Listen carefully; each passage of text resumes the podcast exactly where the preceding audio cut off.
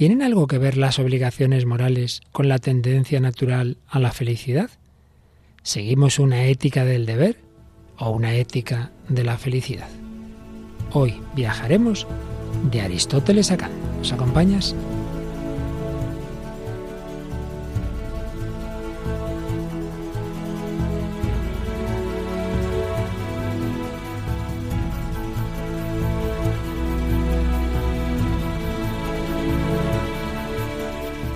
Les ofrecemos a continuación El hombre de hoy y Dios, un programa que dirige el padre Luis Fernando de Prada. Una reposición del año 2015. Un cordial saludo, querida familia de Radio María, que estamos una semana más en El hombre de hoy y Dios y una semana más también con este tema tan antropológico, tan común a todos los hombres, nuestro deseo de felicidad.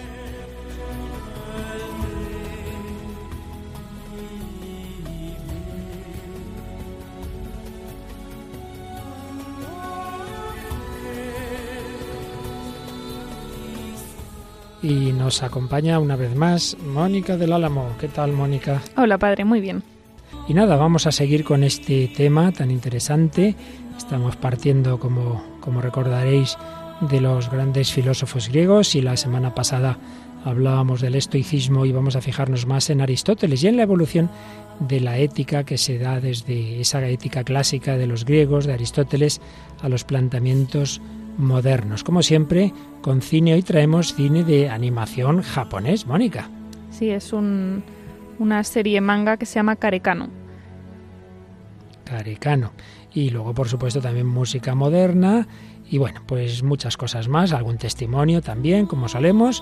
Y, y con ello, pues vamos adelante en este programa número 177 del hombre de hoy y Dios.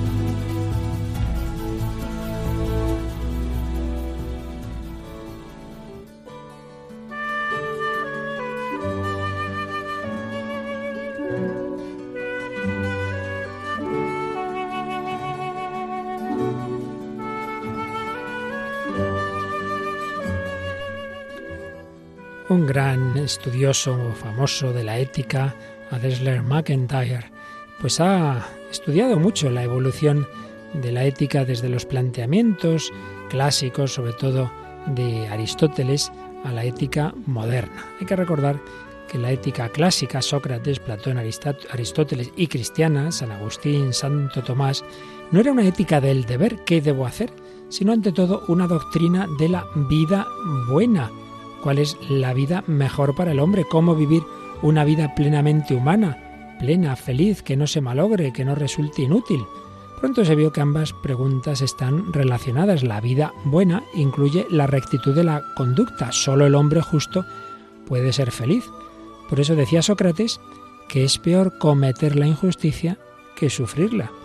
Quien quiera vivir bien ha de estar dispuesto a perder la vida en el intento, porque la vida no es el valor supremo, no se trata de vivir a toda costa, sino de vivir bien. Y solo vive una vida buena y feliz quien está dispuesto a morir antes que a cometer la injusticia.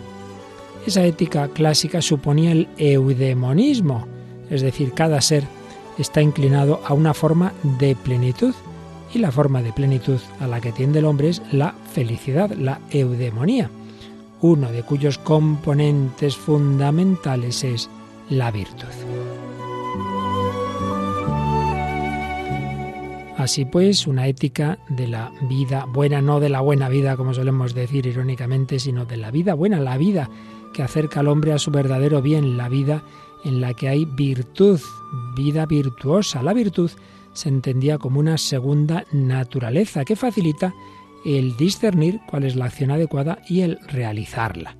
Las acciones buenas plenifican la vida del hombre virtuoso, que además la realiza con placer. Para el hombre bueno, para el hombre virtuoso, el placer no es una añadidura, sino que tiene el placer en su propia acción. Actuando bien, está contento, está alegre, eso le da placer. Es pues una ética, esta ética clásica, una ética de la virtud y de la felicidad. Pero cuando entramos en la edad moderna, cuando se abandona la visión aristotélica de la naturaleza en favor de la ciencia matemática, en favor del mecanicismo, se pierde la idea del teleologismo que tenían los griegos, que tenía Aristóteles, que es esto del teleologismo, pensar que todo ser está hecho de tal manera que tiene un fin, telos, un fin. No, pues la visión moderna todo lo ve en plan material, todo es materia y movimiento, el mundo es una máquina y todo se explica simplemente por ese movimiento, por la reducción de los fenómenos a sus partes físicas, por sus interacciones mecánicas y todo esto lleva también implícito el abandono de pensar que los seres tenemos un fin, que los seres estamos hechos, en el caso del hombre, para la felicidad, y ahora por felicidad se va a entender simplemente el placer que proporciona al hombre la satisfacción de sus necesidades, deseos e intereses. Se va a buscar la felicidad sobre todo en lo político-social. Es una felicidad laica, orientada más a lo social que a lo personal, basada en el desarrollo económico y la instrucción. Kant, famoso filósofo Immanuel Kant, va a acentuar el aspecto subjetivo de la felicidad. Dirá que es la, la condición de un ser racional en el mundo al que todo va de acuerdo con su deseo y querer, una felicidad empírica, puramente subjetiva y que ya no tiene nada que ver con la ética. Una cosa es que a mí me vaya bien, que yo me sienta muy a gusto, y otra cosa es qué tengo yo que hacer. El que tengo yo que hacer, la ética, va a venir por otro lado, va a venir porque la razón va a buscar normas universales del deber. Por tanto, del planteamiento clásico, que es que estamos hechos con una determinada naturaleza, que al cumplir esa naturaleza y buscar el bien, a la vez con eso somos felices, se va a pasar a una ética en la que hay que buscar con la razón qué es lo que yo tengo que hacer y eso no tiene nada que ver con la felicidad. Durante un tiempo, señalaba McIntyre, se tuvo la ilusión de que se podría mantener una ética objetiva, un ideal moral, sin esos fundamentos de la ética clásica y desde luego sin una base religiosa. Pero el proyecto ilustrado, el proyecto sobre todo de Kant, acabó en el fracaso. La evolución de la ética ha podido hacernos ver, y desde luego ya lo vio Nietzsche, que la ética perdía toda objetividad y al final hemos acabado en el nihilismo y en el emotivismo. Y qué verdadero es esto en el mundo de hoy. No hay manera de ponerse de acuerdo qué es lo bueno y qué es lo malo, el bien y el mal. Hay un absoluto predominio de una moral del sentimiento subjetivo, sentimiento subjetivo entonces únicamente a la gente le parece mal lo que le conmueve el corazón, el emotivismo. Ay, pobre, este sufre, pues si sufre, este anciano está sufriendo, bueno, pues vamos, ¿qué tiene de malo el, darle esa sustancia con la cual lo mandamos al otro barrio? Todo es así por sentimiento, emotivismo y nihilismo, no hay nada, no hay nada objetivo en lo que asentar nuestras convicciones éticas. Por eso, McIntyre, que es un, a fin de cuentas, un converso que del del marxismo pasó al final, llegó al, planteamiento cristiano, incluso aristotélico tomista, pues va a decir que es necesario volver a una ética de cuño aristotélico, una ética del bien y de la virtud. El bien es lo que perfecciona al hombre y la virtud lo que le facilita conocer y obrar el bien. Y así habrá una objetividad del bien, lo que de hecho perfecciona al hombre. Solo son buenas y virtuosas las obras que efectivamente encaminan al hombre hacia su fin o bien propio. Y las virtudes son las cualidades cuya posesión hará al individuo capaz de alcanzar la felicidad. Así pues, terminamos este primer comentario viendo ese contraste entre la felicidad clásica, la eudemonía, que es la posesión del mayor bien accesible al hombre mediante una vida virtuosa, Fijaos, la posesión del mayor bien accesible al hombre mediante una vida virtuosa, contraste entre esta concepción y la felicidad meramente del sentimiento, del hedonismo, de yo sentirme bien, que no tienen nada que ver con la moralidad. Vamos a ir profundizando en ello en el programa de hoy.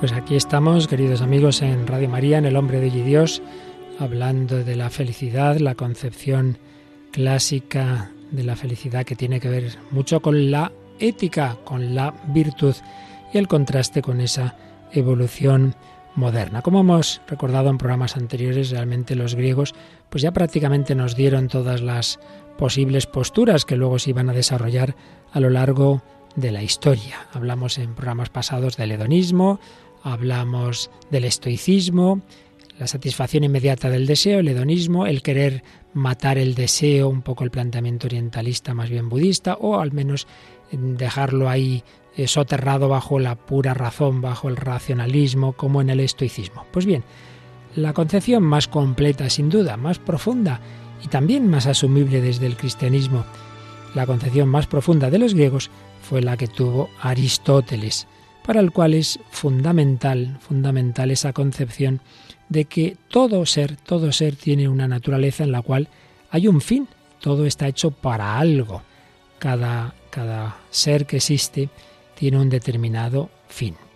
Y entonces hay que pasar de la potencia al acto, hay que pasar de esa posibilidad de ser a la plenitud, al cumplimiento del fin que todos los seres tienen. Ahora bien, dado que la naturaleza humana es cuerpo y espíritu, pues lo más importante será en el hombre lo más propio suyo, la actividad del alma. Entonces, cuando se desarrolla la naturaleza del ser humano y concretamente su naturaleza racional, cuando con su entendimiento y su voluntad llega al bien, llega a los bienes para los que está hecho, por un lado se va a perfeccionar, va a alcanzar su perfección, su madurez, y por otro lado va a ser feliz. Más aún, Aristóteles intuye que la forma más plena de felicidad deriva de una actividad contemplativa, viene a intuir lo que sería contemplar incluso a Dios, algo asombroso en un filósofo pagano también. También Platón tenía textos eh, que nos hacen pensar que de alguna manera ya intuía también lo que sería la contemplación de Dios en el cristianismo. Y es que Mónica, pues ese, esa, esa idea o esa intuición, como queramos llamarlo, ¿no? de que estamos llamados a una contemplación, ellos dirían, de la idea del bien o de, de, de Dios, con distintas palabras, nosotros sabemos que ciertamente es la contemplación de Dios, que es a la vez verdad, amor, esa contemplación eterna de Dios, lo que sería el cielo, y que para llegar a esa contemplación tenemos que desarrollar una determinada vida ética, pues eso de una forma o de otra está presente en muchísimos planteamientos y en obras literarias, ¿verdad? Sí, en una de ellas que se ve así claramente es eh, la Divina Comedia de Dante. Es verdad que es un poco vamos, un poco no, es muy profunda y a lo mejor un poco complicada, pero yo creo que algún fragmento sí que puede ayudar. Pues sí, aunque sea dar un salto de siglos, pero en esa época en que el Santo Tomás va a cristianizar a Aristóteles, también en esa Edad Media tenemos esta preciosa Divina Comedia, así que como solemos hacer cuando te tenemos con nosotros, vamos a hacer esa excursión por el terreno literario y nos ambientas un poquito esa Divina Comedia y cómo ahí se, se presenta la felicidad. Pues la Divina Comedia es una obra del siglo XIV, principios del, siglo XIV, tarda mucho en escribirla, justo Dante acababa de, ser desterrado y entonces es curioso porque en esos tres libros que forman la Divina Comedia, el, infierno, el cielo y el purgatorio, pues aparecen personajes de, la vida italiana ahí muy bien colocados, cada uno a veces en el infierno, a veces en el cielo. En el infierno hay unos cuantos.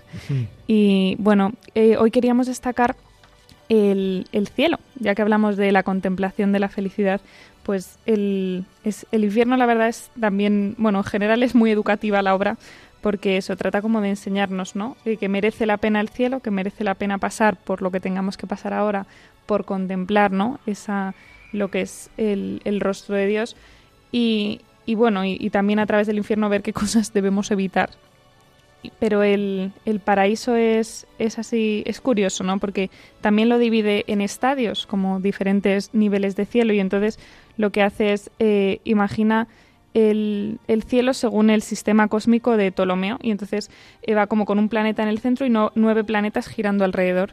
Entonces, donde, donde nos vamos a detener es en, en el séptimo planeta, que es Saturno, y digamos que es como la parte así más contemplativa. Hay niveles superiores, hay niveles inferiores, pero bueno, hemos cogido algunos fragmentos, está escrita en verso y en estos fragmentos se ve de alguna manera eh, como, como, es un estadio de contemplación, ¿no? en el que se ve esa felicidad, esa paz.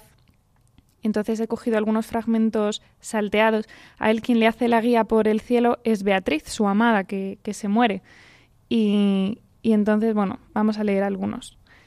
En un momento de ellos dice, le dice Beatriz a Dante, Al séptimo esplendor hemos subido, que bajo el pecho del león ardiente, con él irradia bajo su potencia. Fija tu mente en pos de tu mirada, y haz de aquella un espejo a la figura que te ha de aparecer en este espejo. Y luego sigue reflexionando Dante, quien supiese cuál era la delicia de mi vista, mirando el santo rostro, al poner mi atención en otro asunto, sabría de qué forma me era grato obedecer al ruz celeste escolta, si un placer con el otro parangono. Aquí se ve un poco, ¿no?, eh, qué cosas debe estar viendo Dante para que lo describa con esa, con esa delicadeza. Y en otra parte, pues una conversación que, que tiene tanto con Beatriz como con otras almas que se va encontrando en este estadio, pues también se puede, yo creo, entrever un poco. Dice Dante, Bien conozco el amor que me demuestras, mas aquella en que espero el cómo y cuándo, callar o hablar, estáse quieta, y yo bien hago, y aunque quiero no pregunto. Por lo cual ella, Beatriz, viendo mi silencio, con el ver de quien puede verlo todo, me dijo, aplaca tu ardiente deseo, el deseo de hablar en este caso. Y dice Dante, y yo comencé así, mis propios méritos de tu respuesta digno no me hacen, mas por aquella que hablar me permite, alma santa que te hayas escondida dentro de tu alegría, haz que yo sepa por qué de mí te has puesto tan cercana, y por qué en esta rueda se ha callado la dulce sinfonía de los cielos, que tan piadosa en las de abajo suena. Le está preguntando que por qué hay ese silencio, ¿no? Y dice, Mortal, tienes la vista y el oído. Por eso no se canta aquí, repuso, al igual que Beatriz no tiene risa. Por la santa escalera he descendido únicamente para recrearte, con la voz y la luz que me rodea. Mayor amor más presta no me hizo, que tanto o más amor hierve allá arriba, tal como el flanear te manifiesta. Bueno, hay bastantes fragmentos que a lo mejor son un poco complicados de coger así sueltos, pero yo creo que sí que explican ese tono que hay en el cielo, en este estadio de, de Saturno. Ese querer contemplar a Dios, esa felicidad plena del más allá, pero una felicidad que empieza aquí, porque ese Dios que en efecto solo contemplaremos cara a cara, según la revelación cristiana, tras la muerte y, por ese regalo, ¿verdad?, de la visión beatífica, sin embargo, ese Dios, digo, se nos va dando ya aquí en esta vida, se nos da por la gracia y se nos da de una manera participada también en tanto en cuanto todas las cosas buenas, verdaderas y bellas son un reflejo suyo. Por eso, la concepción clásica de la felicidad, que, que ya la vemos los fundamentos, como digo, en los griegos, en, sobre todo en Platón y Aristóteles, y que luego sobre ella pues se reflexionó mucho y, se, se hizo esa ese asumir esos principios desde la revelación, pues por los grandes teólogos medievales y particularmente Santo Tomás de Aquino, podríamos decir que desde esta perspectiva la felicidad es un estado que sigue a la posesión de un bien. Un bien, un bien objetivo, un bien que está fuera de mí, un bien de verdad, de amor, de belleza, bien parcial y bien último final infinito que sería Dios. Ese bien, en tanto en cuanto yo lo poseo, va generando en mí la felicidad porque yo estoy hecho para ese bien. Por tanto, podemos distinguir la felicidad objetiva, que sería ese bien, esos bienes con los que yo me encuentro, y el estado que sigue en mí de la posesión de esos bienes, la felicidad, digamos, subjetiva. Si el mundo moderno se ha quedado solo con lo subjetivo, la visión aristotélico, tomista y cristiana sería unir las dos cosas, unir los bienes verdaderos con el, lo que yo produce en mí. Ciertamente, el que yo solo sienta ya la alegría y la felicidad, pues nosotros sabemos que solo será en la contemplación definitiva del bien absoluto que es Dios. Pero tanto cuanto en esta vida vayamos uniéndonos por nuestro entendimiento, por nuestra voluntad a los verdaderos bienes, también tanto cuanto va, iremos siendo cada vez más felices. Por tanto, una dimensión objetiva los bienes con los que yo me relaciono y una dimensión subjetiva. ¿Yo con qué me apropio, por así decir, de esos bienes? Bueno, pues con mi ser, con mi cuerpo, con mi alma, pero como ya decía Aristóteles, lo más importante en el hombre, evidentemente, es el alma racional. Y a su vez en ella podemos distinguir el conocimiento y la voluntad, el conocimiento sensible e intelectual, sensible, porque claro, tengo unos sentidos, tengo un cuerpo, pero también tengo un entendimiento, por lo que yo puedo conocer realidades no sensibles, pues ideas, la justicia, la verdad, Dios, conocimiento intelectual y deseo, apetito, también sensible y espiritual o voluntad. Y volvemos a aquel ejemplo que ya hemos puesto varias veces del, de los que van por el desierto y tienen sed, necesitan el, el, objeto, el, el, agua en concreto, pero también necesitan que su cuerpo pueda asimilar el agua. Entonces hace falta encontrarse los bienes, encontrarse eh, el agua, encontrarse la verdad, la belleza, el amor, pero hace falta también que mi organismo esté sano para poder beber y para que eso produzca en mí esa felicidad. Entonces, ¿qué buscamos? Bienes. Un bien parcial no puede llenar al hombre de una manera plena, tan solo podrá darle un placer fugaz, parcial. En cambio, la felicidad debe ser un estado capaz de satisfacer al hombre entero y especialmente sus facultades más características, las facultades espirituales. Por eso existen personas, como ya vimos en el cuando tratamos del hedonismo, personas saturadas de placeres y sin embargo infelices y viceversa, personas eh, con una vida austera, incluso con, con sufrimientos y dolores y sin embargo en el fondo de su alma felices.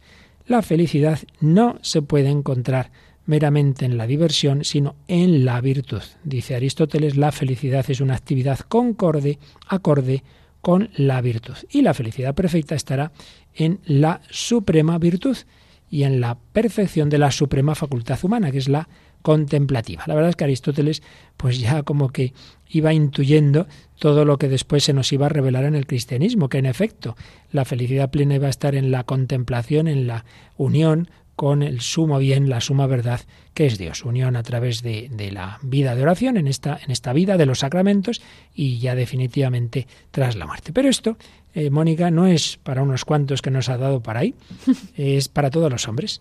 Y por eso es impresionante darse cuenta de que Dios ha puesto en todos los seres humanos esa tendencia innata a la felicidad. Nadie puede decir yo no quiero ser feliz. Todo el mundo quiere serlo.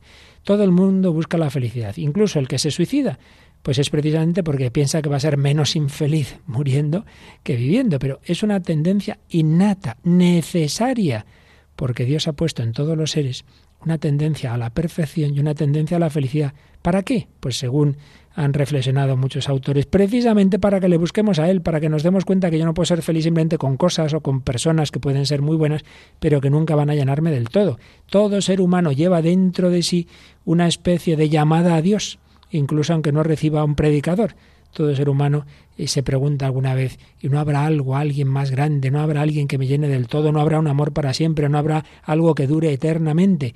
Y eso es lo que vemos, Mónica, en tantas canciones y en tantos fragmentos de películas que traemos aquí, incluso a veces en una película de animación japonesa nos hemos encontrado un fragmento realmente impresionante. Sí, se trata de, bueno, fue una serie de cómic, de, de cómic manga que se llama Karekano y que, creada en, en, Japón por Masami Tsuda y que, bueno, la historia al parecer pues es así como muy sencilla, ¿no? Es de una chica, Yukino Miyazawa, no sé mi japonés cómo va. Tu japonés está muy bien, muy bien, sí, sí. que es pues la típica chica y estudiante modelo, que fuera de casa saca súper buenas notas, que es la más amable, más, la más educada, que parece un genio, pero que dice que lo que nadie sabe es que, bueno, pues que detrás de todo ese éxito hay muchas noches sin dormir, mucho mal genio en casa, que todo, digamos, lo que de cara afuera no se hace, pues se hace de cara adentro. Pero aparece otra persona, un chico, Soikiro Arima, a esa mejor pronunciada, que, que, bueno, que, que, significa, que es también típico chico modelo y entonces resulta pues algo que agita, ¿no? Su mundo y que también le hace, bueno, al final es una historia de amor, pero que le hace un poco salir de, de sí y, ver cómo es realmente, ¿no? Cómo es ella, para, para no acomodar esa, esa doble cara. Entonces esta es la serie que traemos hoy. Y escuchamos un momento en que está hablando el chico y realmente es que vamos, uno lo oye y dice, maravilla, parece que nos ha hecho el, el corte para el programa. Pues escuchamos este fragmento de esta, de esta serie de Care Cano. ¿Por qué siempre tenía la impresión de que me faltaba algo? Empezaba a cansarme de la rutina diaria. A veces me sentía solo aunque estuviera rodeado por todos mis compañeros. Cuando eso ocurre, me asusta. Es como si no sintiera nada. Estoy con mis amigos y me río con ellos. Pero es tan superficial. No me llegan al fondo del alma. Incluso cuando las chicas me decían que les gustaba, jamás me llegaron al corazón. Ahora tengo la cabeza llena de dudas. ¿Por qué siempre me siento solo? No tengo ningún amigo de verdad. Me atormentan esas ideas.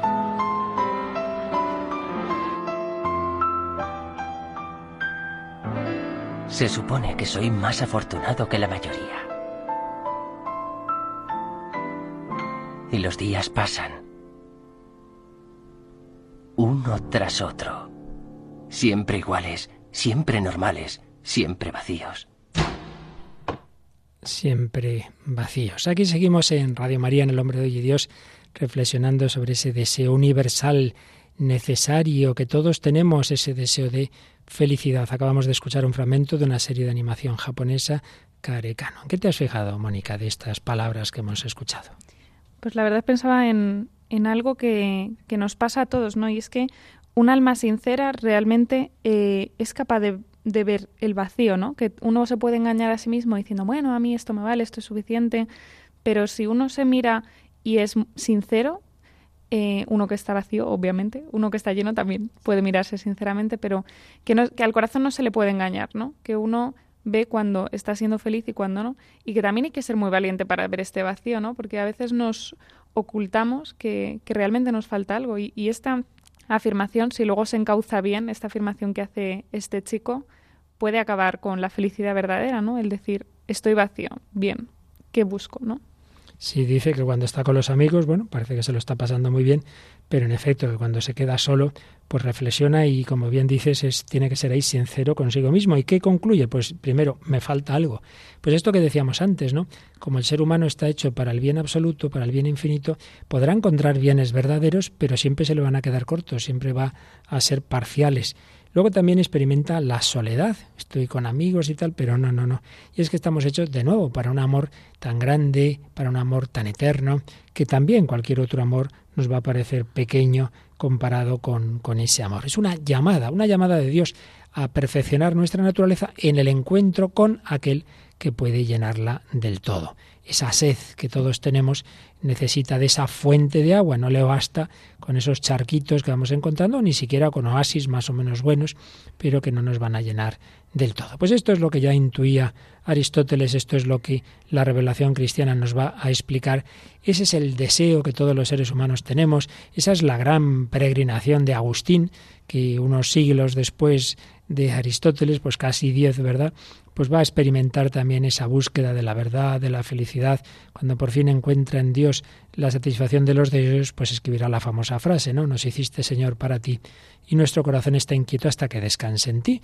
Pero lo que Dante dice una cosa de una manera, lo que San Agustín cuenta de otra, lo que aparece en esa serie que de la que hemos escuchado ese fragmento, también tú de adolescente leíste algo parecido, me has contado en un librito, ¿no? Pues sí, según estudiábamos este, según preparábamos el tema, pues me acordaba de, de, un libro que no sé cómo llegó a mis manos, que se llama La última oportunidad, que es de Ewing Colfer, que bueno, aquí en España fue muy conocido porque hizo una, una serie de libros que se llamaba Artemis Fowl, pero esta no tuvo mucho éxito, el de La última oportunidad.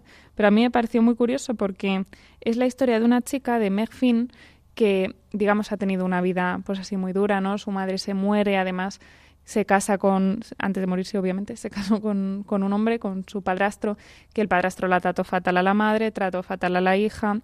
Entonces Meg, esta chica, pues es un poco soy rebelde porque el mundo me ha hecho así, ¿no? Que sufre mucho, que una chica que ha sufrido mucho y se mete en muchos líos. Y en una de estas que va y se muere, se muere robando la casa de, de un viejecito, de, Lo, de Lori.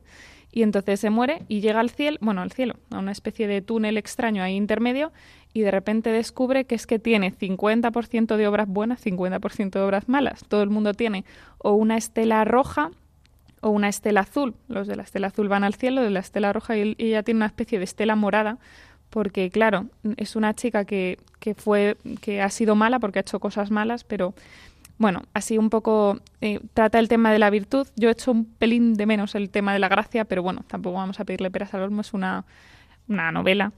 Y, bueno, este autor que mm, tampoco sé si es específicamente católico, no lo parece, pero, pero sí que tuvo un, es irlandés, tuvo una educación católica y sí que se muestra al parecer en algunos de sus libros.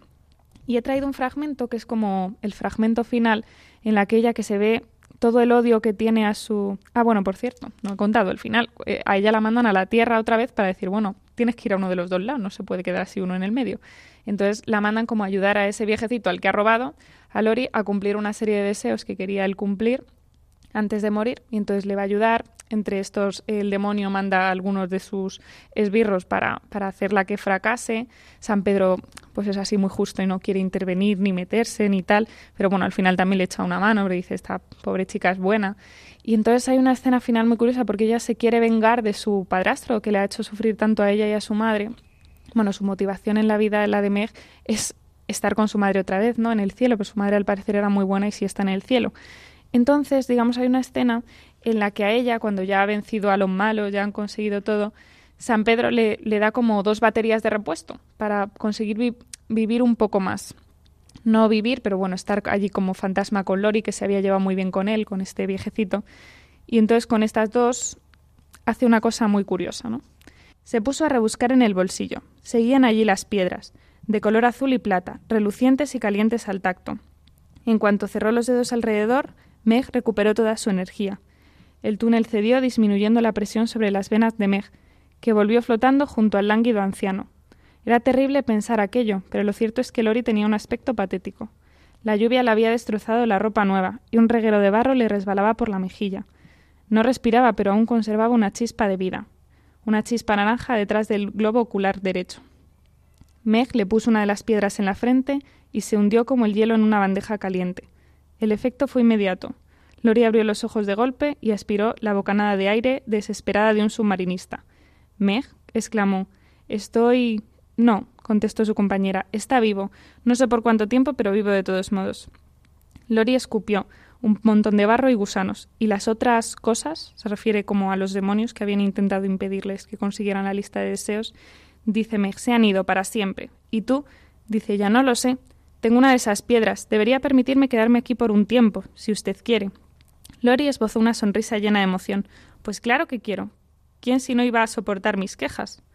Ahí podría haberse quedado todo, fin y felices para siempre jamás. Solo quedaba Franco, que era el padrastro de ella, que seguía tendido en el suelo en estado catatónico, porque al final a, este le habían poseído unos demonios y, y, estaba pues casi a punto de morir, ¿no? Y dice, no estaba muerto, pero nunca volvería a estar vivo de verdad tampoco. Nadie merecía eso. Meg miró a Lori a los ojos. Ambos sabían lo que había que hacer. Adiós, se limitó a decir Lori. Adiós, murmuró Meg. Tenía que hacerlo rápido, porque de lo contrario nunca lo haría. La piedra se hundió en la frente de Franco y le borró los años de encima. La vida volvió a llenarle los ojos. Volvía a ser él, pero no era el mismo. Meg tomó la cara de su padrastro entre las manos. ¿Te enseñó cómo era? refiriéndose al infierno. Franco asintió con el horror del infierno aún fresco en su mente. Bien, pues que no se te olvide. Su padrastro negó con la cabeza. No podría olvidarlo aunque quisiera. Las cosas iban a cambiar. Por supuesto, el darle una piedra a su cruel padrastro fue un acto de bondad pura. Una explosión de luz blanca elevó a Meja hacia arriba, catapultándola con suavidad hasta la boca del túnel. O sea, que este acto como de bondad que hace al final, y es que es realmente, o sea, si coger el fragmento suelto pues no impresiona a lo mejor tanto, pero es que se ve lo malo que ha sido el padrastro, lo que la ha maltratado, lo que le odiaba a Meg, que eso se ve muy bien en el libro y es que le acabas odiando tú leyendo el... Y luego va y le da, ¿no? Ella podía quedarse un poco más en la tierra, pero se lo cede a su padrastro para que tenga tiempo de arrepentirse, de, arreglar su vida antes de, de, morir para no ir al infierno, que realmente es como el mayor acto de bondad, ¿no? Salvar el alma de alguien. En definitiva, en todo lo que estamos tratando, estamos viendo unas ideas semejantes. El hombre está hecho para una felicidad plena, pero se llega a esa felicidad plena a través de la virtud. Por tanto, podemos perder ese, esa felicidad plena si en vez de la virtud actuamos en contra de nuestra naturaleza, actuamos en contra de esos principios éticos a nivel natural o lo que sería el pecado, si ya hablamos en términos cristianos, y realmente vemos que en efecto está unida la felicidad con la ética, con la virtud y con la contemplación, porque también eh, tanto en la Divina Comedia como en esta obra que nos acabas de mencionar, se habla de un más allá, se nos habla de una felicidad eterna o de la pérdida de la misma, que sería en el infierno. Tema eterno, tema que está en la literatura de todos los siglos, tema que está en la música. Vamos a hacer un poco de descanso con una música que también nos habla de la felicidad, de algo pues que creo que se ha extendido mucho, eh, un vídeo por ahí, ¿no, Mónica? Sí, la verdad es que es una canción que suena mucho en la radio, que suena mucho en muchos sitios, que es la canción de Happy, que es de Pharrell Williams, estadounidense, y que estaba incluida en la banda sonora de la película Despicable Me 2. Y, la canción pues es también el, el, primer sencillo del segundo álbum de este, de este cantante, que se lanzó en 2013, este, este álbum y que bueno es, es muy conocida muy famosa habla así de la felicidad en un tono así más bien superficial en buen sentido pero no sin profundizar pero por lo menos optimista ¿no? sí es, simpático aunque es verdad que da una impresión happy happy happy así feliz feliz y da la impresión pues es un poquito a un nivel menos profundo que el que de la ética de la que estamos hablando hoy pero bueno nos viene bien escucharlo un ratito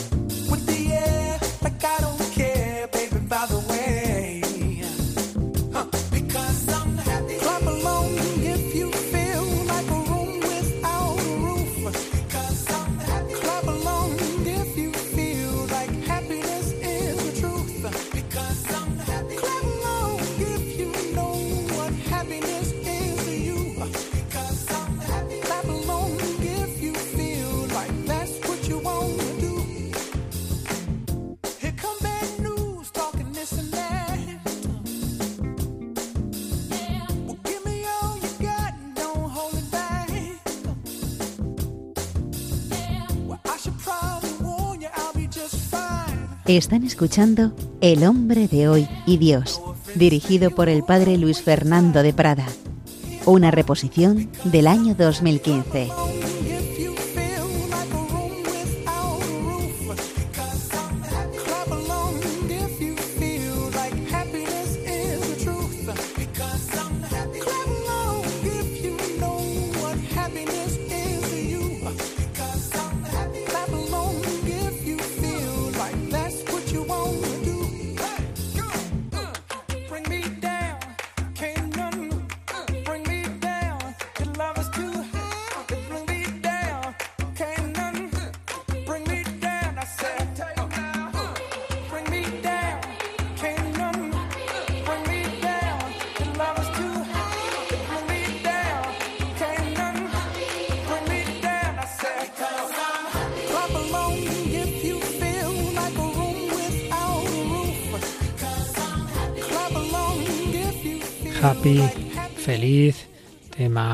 Universal. Estamos escuchando esta canción de Pharrell Williams.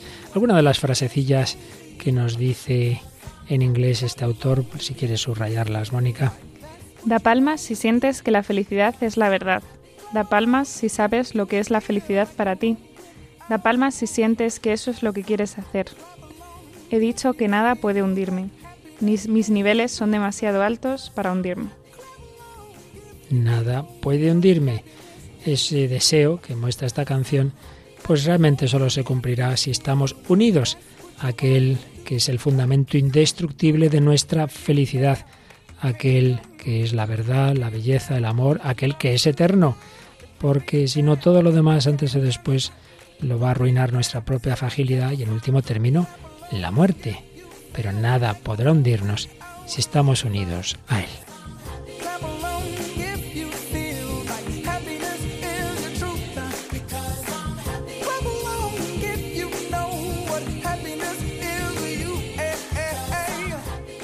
Pues aquí seguimos en Radio María en el Hombre de Dios, Mónica del Álamo y quien nos habla el Padre Luis Fernando de Prada, reflexionando un poco más, como en días pasados, en la felicidad. Hoy esa visión clásica, sobre todo de Aristóteles, la felicidad es la perfección del ser humano. El ser humano está hecho para encontrarse con una serie de bienes, de verdad, de belleza, de, amor, pero ese encuentro con esos bienes se da a través de una vida ética, se da a través de la virtud y en último término a través de la contemplación. Y aquí ya es donde ya viene el salto que nos permite dar la fe cristiana. Esa unión con, con la verdad y con el bien se da con la gracia de Dios y en último término contemplando a Dios cara a cara en el cielo. Y esta es la gran experiencia también de los conversos. Citábamos antes a un gran modelo de converso que buscó la felicidad que es San Agustín, pero nos gusta también traer modelos modernos, contemporáneos. ¿A quién nos traes hoy, Mónica? Pues traigo, la verdad es que a mí la historia me recordaba bastante la de San Agustín. Se llama John Moody, que es el fundador de Moody's Investor Service y que solía decir que, bueno, cuando oía hablar de una, de una conversión a otra persona decía, yo haré cualquier cosa antes que esto. Y bueno, él se crió en la iglesia episcopal, en los anglicanos estadounidenses, pero al final lo abandonó al ser mayor, ¿no? Decía que él, eh, lo primero, digamos, que por lo que se sintió atraído fue por la filosofía, por esa búsqueda de la verdad. Se dedicó a estudiar las formas del protestantismo, luego pasó al panteísmo, eh, y a los 30 años dice que dejó de satisfacerle el panteísmo y que se refugió en la filosofía, conoció a William James y a sus adeptos y desde entonces dejó a un lado toda la fe se convirtió en lo que él llama un modernista. Bueno, pasa por, por bastantes mm, filosofías. Dice que en el año 1900 fue Spencer en el que basó su concepción del universo, después, como decía William James, luego Jorge Santayana, luego Bergson, luego Freud con el psicoanálisis, bueno, que pasó por todas partes. A mí por eso me recordaba un poco a, a San Agustín y dice que hacia el año 1920 ya había llegado un punto en el que la filosofía moderna le parecía una obra vana, no sabía en qué creer, no tenía ninguna respuesta ante la vida. Dice, y me encontraba en aquella situación a la que llegan la mayor parte de los hombres que son por naturaleza algo críticos. Se tiene la sensación de moverse en un círculo vicioso y de que nunca se llegará al fin. El error está sin duda en que el hombre corriente no es ningún especialista, se inclina demasiado a creer en autoridades que se han constituido como tales por sí mismas. Y recuerda pues muchas cosas, ¿no? Que, que había estado cerca del, del darwinismo, que de ahí también venía su Fen Spencer, dice, y que llegó un momento en que se preguntó, ¿es verdad lo que dicen estos hombres? Y en 1922 se encontró un profesor universitario que le decía, bueno, a ver, ¿acaso sé yo si esto eso no es verdad? Dice, por lo demás es una verdadera fatalidad. Si supieran los hombres que no somos más que polillas, porque en realidad nosotros no sabemos más que otros, y más pronto o más tarde nos veremos comprometidos por nuestros propios pensamientos. Y esto le hizo de repente pensar, y por ejemplo el que estaba metido en el mundo de la economía, de los poderosos de Wall Street, cuando vio que empezaban a caer estos poderosos a los que él veneraba, sí que comprobó esto que a lo mejor nos extraña, pero lo de que los hombres no eran más que polillas, ¿no? Eso es lo que le hace así un poco pensar, ¿no? Y luego se encuentra con Chesterton. Chesterton y, y, su, y, la ridiculez, como dice yo, el absurdo del, de las filosofías modernas. Y se lee ortodoxia, y, bueno, pues se empieza como a reír un poco de la filosofía moderna. Ortodoxia, que es una gran obra de Chesterton. Sí, y, y entonces también esto le hace preguntarse si, si hay una respuesta ante la vida y dónde podría encontrarla. Entonces dice, comprendí que esta respuesta no podía encontrarse en los, diversos sistemas religiosos a que yo había pertenecido sucesivamente. ¿Dónde estaba la respuesta? Solo había dejado de buscarla en el catolicismo. ¿Por qué? Porque tenía prejuicios contra la Iglesia católica. Se me había enseñado que el catolicismo era una cosa a la que no debía prestar la menor atención. Y de repente un día, en 1927, pues queda con un amigo en Viena y, mm, de repente le llama la atención el 15 de agosto, pues no sé por qué, acaban yendo a, una misa católica, ¿no? Decía que era la primera vez que iba, que se quedó alucinado allí y, y de repente vio como una gran magnitud, en, dijo, aquí hay algo muy grande, ¿no? No sé muy bien lo que es, pero aquí hay algo muy grande que tiene la Iglesia Católica, pero no sé cómo hacerlo. De hecho, es curioso porque cuando oyen la campana eh, de la consagración se ponen todos de rodillas y se miran su amigo y él y dice será mejor que nos arrodillemos nosotros también y los otros porque no eso tan alejados de, de la fe pues se arrodillan ¿no? ante la consagración y entonces a través de la lectura de varias lecturas, él dice que la de Santo Tomás, en, en primer lugar, ¿no? Descubre la, la, la, filosofía de Santo Tomás y de repente le empieza a parecer coherente, le, empieza a parecer ordenada, le empieza a parecer que da una respuesta y, y, le subyugó, como dice él, ¿no? Y dice que cuando quiso darse cuenta, pues se encontró estudiando también a San Agustín y a partir del año 1931, pues decidió como una prueba final, que es buscar a los mm, predicadores protestantes más cultos, que encontró tres, y que rebatieran sus objeciones. Y entonces, digamos, como se enfrentó así a la verdad, diciendo, bueno, yo estoy buscando la felicidad, él habla mucho de, de esta búsqueda de la felicidad y de la búsqueda de la verdad. Y entonces al final hasta estos mismos predicadores protestantes le acaban diciendo, usted pertenece a la Iglesia Católica, haga por entrar en ella lo más pronto posible, ¿no? Cuando no logran, digamos, convencerle. Pero él aún así titubeaba, vuelve a leer todos estos libros que tanto daño le habían hecho. Pero bueno, al final, eh, pues habla con un sacerdote católico, acaba entrando en la Iglesia y dice, si alguien me preguntara cómo había ido a parar a la Iglesia Católica, le contestaría, por medio de Santo Tomás. Y ahora todavía una cosa, hace solo nueve meses que soy católico, pero puedo decir en verdad que durante estos nueve meses he disfrutado de una paz como nunca la había conocido. Estoy completamente convencido, y lo estaré siempre, de que la Iglesia Católica es la única que da la respuesta a nuestra vida. Digo esto como hombre que durante cuarenta años probó toda clase de temas religiosos y filosóficos, y repito que solo en la Iglesia Católica se recibe una respuesta determinada ante la vida. Así que esta búsqueda de la felicidad, bueno, acaba aquí con éxito, pero ¿no recuerda un poco a San Agustín de tanta filosofía tras filosofía? Solo que este tardó un poco más. Sí, unos 40 fíjate, 40 años, no está mal, no está mal. Pues fíjate, confirma un poco todo lo que hemos ido diciendo. Se encuentra con un bien objetivo, que en definitiva es Dios, y su comunicación a nosotros, y al encontrarse con Él lo disfruta subjetivamente en tanto en cuanto se une con Dios a través de la virtud, a través de los sacramentos, ese primer eh, ese fulgor ¿no? que, que, percibe de la liturgia católica en un 15 de agosto, en una, en una celebración de la misa, en una ciudad tan marcada por la tradición católica como Viena, y, luego, pues a través de la búsqueda de la verdad, concretamente en Santo Tomás. Santo Tomás, que precisamente, como decíamos antes, es el autor que más se va a basar en Aristóteles, pero lógicamente lo va a completar ya con la visión cristiana. Va a estar de acuerdo con Aristóteles en que todo ser humano está hecho para la felicidad, está hecho para el bien y que precisamente el bien con mayúsculas es un bien infinito, ningún bien finito puede satisfacer plenamente al hombre, solo puede llenarle del todo Dios cuya posesión produce ese estado subjetivo que llamamos felicidad, pero porque primero está el bien objetivo, que es el propio Dios. Por eso dirá Santo Tomás que la felicidad es el bien perfecto de la naturaleza intelectual, plenitud de la vida y goce de Dios. Fíjate que antes nos hablabas de Dante, pues Dante en el paraíso tiene estas expresiones tan bonitas que vienen a ser decir poéticamente lo que dice Santo Tomás también. Luz intelectual llena de amor. Amor del verdadero bien henchido de júbilo, júbilo que supera toda dulzura. Esa es la felicidad última, la felicidad del cielo, pero a la cual vamos en esta vida a través de la contemplación, de la oración y de las virtudes. Es el, cielo el coronamiento de, de las virtudes. Todo aquello que ya habían ido intuyendo los griegos como Platón o como Aristóteles.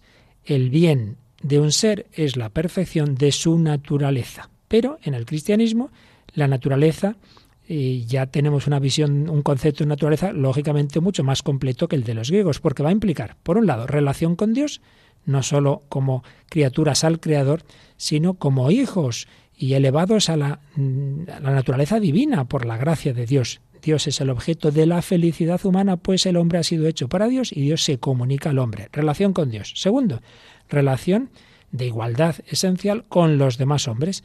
Y tercero, relación de superioridad sobre las cosas infrarracionales, que son medios y no fines. Nuestra felicidad no puede venir simplemente de abajo, de la tierra. El hombre tiene una triple vocación mundana, estamos en el mundo, social, estamos hechos para la relación con los demás hombres, y religiosa, trascendente, ultraterrena, eterna. Y si quitamos esta dimensión, cerramos el horizonte del espíritu humano y surge la desesperanza y la angustia, porque entonces el hombre queda encerrado en el proceso de la naturaleza.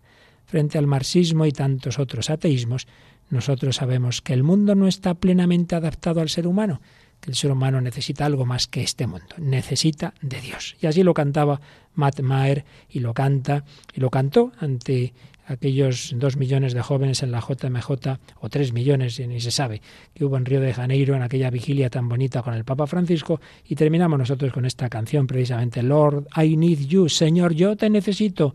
El ser humano necesita de Dios y es el único que le puede hacer plenamente feliz. Lord, I come, I confess, bowing here, I find my rest.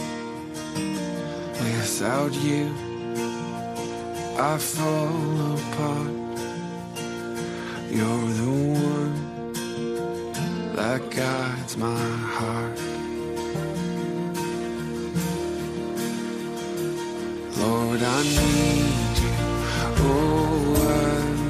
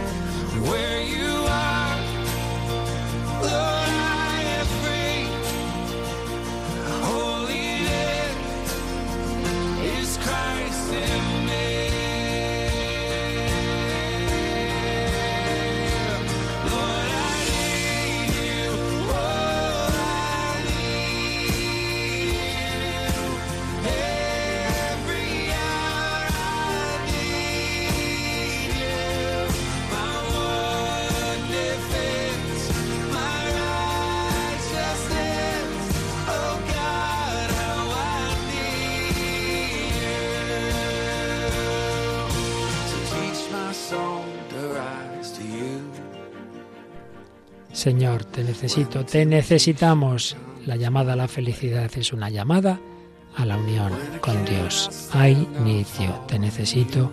Solo tú puedes darme el descanso de mi corazón.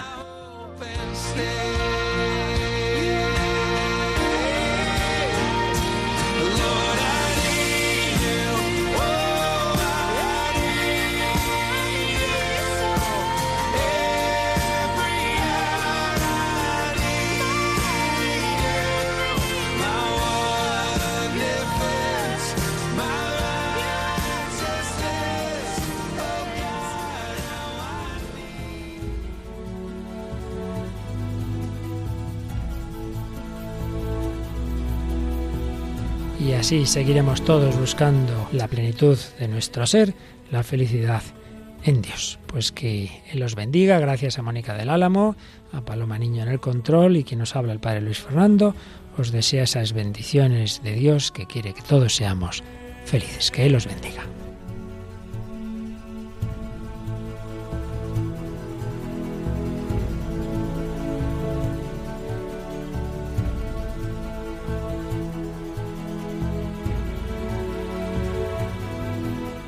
Han escuchado en Radio María El hombre de hoy y Dios, dirigido por el Padre Luis Fernando de Prada. Una reposición del año 2015.